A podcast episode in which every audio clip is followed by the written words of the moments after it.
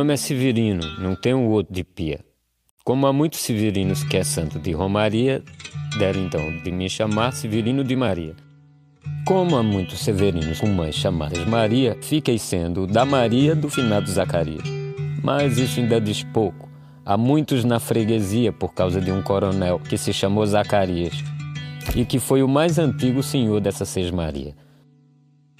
Como então dizer quem fala, ora vossas senhorias? Vejamos, é o Severino da Maria do Zacarias, lá da Serra da Costela, limites da Paraíba.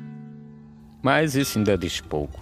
Se ao menos mais cinco havia com o nome de Severino, filhos de tantas Marias.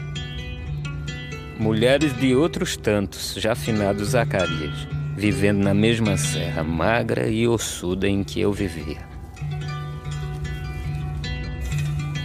Somos muitos severinos, iguais em tudo na vida, na mesma cabeça grande que a custa que se equilibra, no mesmo vento crescido, sobre as mesmas pernas finas. E iguais também porque o sangue que usamos tem pouca tinta.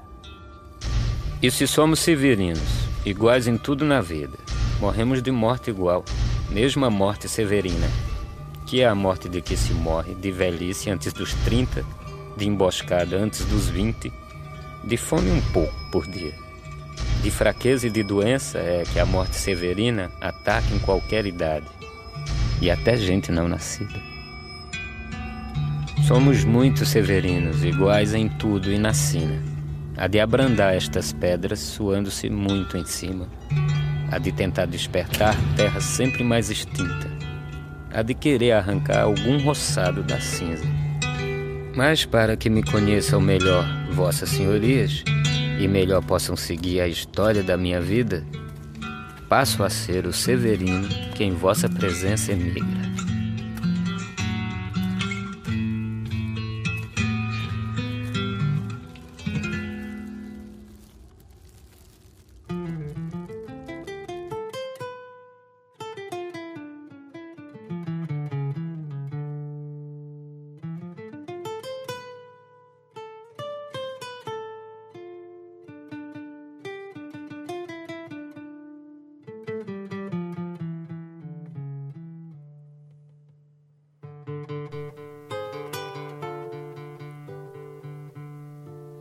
O homem que não sabia amar. Eu sou Anita Augusta e trago as histórias das mulheres que cruzaram a minha vida. Tenho um pouco de cada uma delas. Com os pés descalços e ainda menino, ele passou pela roça com duas abóboras roubadas. Conferiu as perdizes e preás no embornal e concluiu que teriam comida por dois dias. Ajudou os irmãos a subirem na carroça.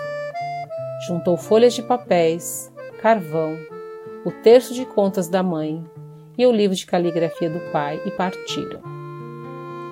Perambularam por sítios, canaviais, beiras de estradas, sacolejaram em caminhões e trens, com paradas em paragens com escolas rurais triste vida de retirantes, analfabetos, pobres cristãos.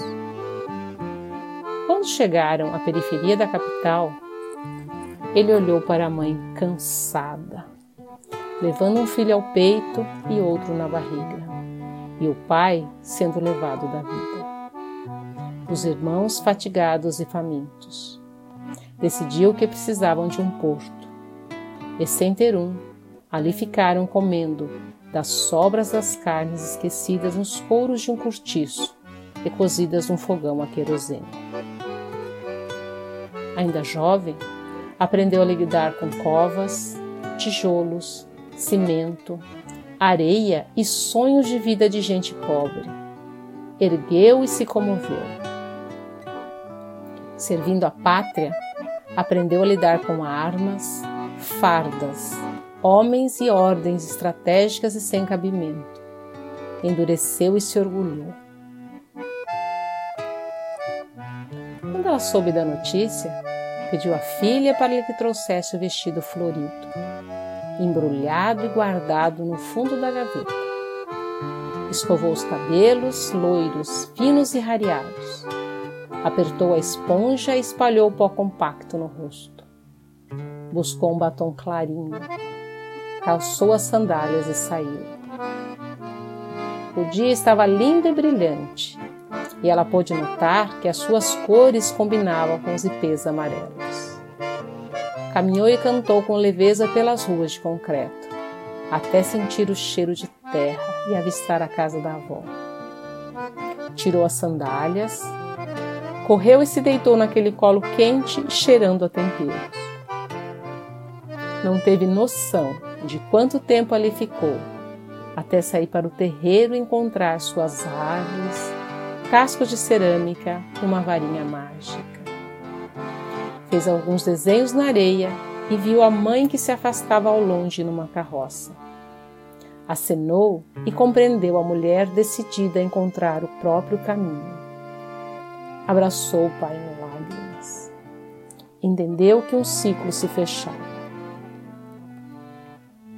Viu seu corpo se transformar, assim como a casa da avó, que agora tinha outra dona. Caminhou e o encontrou. Ele tinha pele morena, olhos negros e grandes, um sorriso contido, mãos fortes, cheiro bom. Os trens, os trilhos e a chegada à cidade. O vestido emprestado, a festa, os convidados desconhecidos.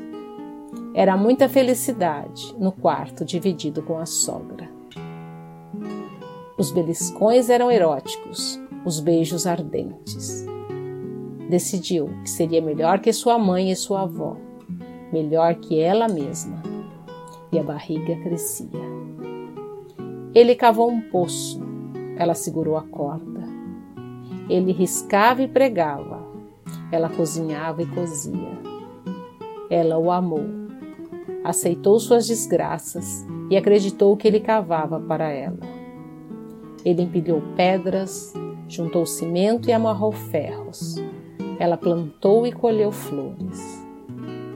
Ele encheu os canecos e supriu a despensa. Ela areava os alumínios e paria. Ele pediu sexo agnóstico. Ela ofereceu sexo compromissado e cristão. Ambos se traíram, contendo o amor e o desejo na rua e na casa do sorriso aberto passaram ao riso contido e vesgo. Ele ralhava, ela rezava. Construíram um lar fechado e encantado, com crianças que dobravam, desenhavam, teciam e cantavam. Quando tinham visitas, as crianças pensavam que era festa. Com as paredes erguidas, ele cerrou as madeiras e encaixou o telhado. Ela lavava e secava as garrafas retornáveis. Ele fez as grades e as chaves. Ela foi protegida e se resignou. Fez-se a mulher privada e tantas outras públicas. Numa tempestade, as águas transbordaram e as portas foram fechadas, com ele do lado de fora. Ele arrebentaria as grades por várias vezes e se depararia com outras grades e flores brotando, afastando-o cada vez mais. E assim ele foi cavar em outros sítios, pois era o que sabia fazer. Ela sentou e olhou a estrada. Estava cansada. Colheu flores e as depositou no túmulo da mãe. Ignorou o túmulo da sogra e perdeu o da avó. Ela tirou o vestido branco, as fitas do cabelo, arrumou a cama e se banhou. Entregou-se com toda a delicadeza e pureza do corpo e da alma. Decidiu que iria amar e ser mulher de um homem só e foi. Não sabia que ele tinha muitos homens e muitas vidas dentro de si. Entregou o amor que guardara desde que o pai partira. Desiludida, não teve como admitir o erro limpou, cozinhou, pariu, cobriu e descobriu as indelicadezas da vida. Ele tinha o corpo todo machucado, amaldiçoado e sujo. Ela o acolheu, banhou e o aqueceu, alimentou e lhe deu água fresca. Ele perguntou: O que faltou? Num sussurro firme, ela disse: Dançar. E os dois se abraçaram e começaram a rodar. E da roda se fez a dança, e de dois adultos se fizeram crianças, a sorrir e a sonhar, e assim se perdoaram. Ele, resignado e cansado, se deitou e ela o vestiu com as flores de todas as primaveras, com cores e aromas. Ele chorou, e ela lhe ofereceu um sorriso meigo, olhos baixos e desviados. Ele adormeceu lentamente, segurando a sua mão. Ela se desfez das mãos presas, apertou os olhos azuis, mordeu os lábios e, com um suspiro, se despediu eternamente daquele homem que não sabia amar e foi se entregar a outro Cristo, o Pai, o marido e protetor.